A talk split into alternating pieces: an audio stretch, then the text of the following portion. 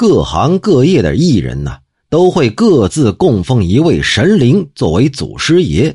你比如说吧，这妓女这个行当啊，就会祭祀管仲，那是因为管仲曾经建议齐桓公设三百处女旅作为淫乐的场所。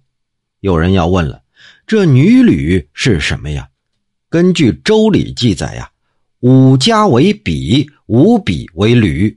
所以这一旅就是二十五家，三百旅呢，那就是七千五百家。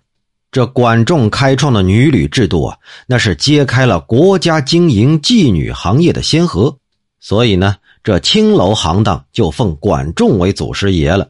又比如说，像这唱戏的梨园行呢，供奉的是唐玄宗，因为是唐玄宗啊，首设梨园，用来教习歌舞子弟。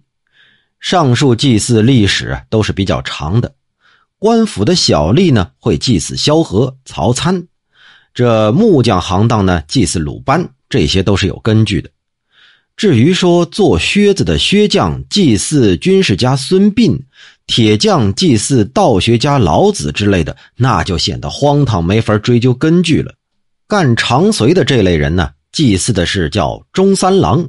祭祀的时候，在夜里关着门，神秘莫测，还不愿说，也不知道他们祭祀的到底是哪路神仙。曲阜的严介子说：“这中三郎啊，一定是中山狼的谐音吧？”我父亲姚安公就说了：“哎，这个看法，呃，也不一定对，也不一定不对，牵强附会，曲解原意，也不是完全没有好处啊。”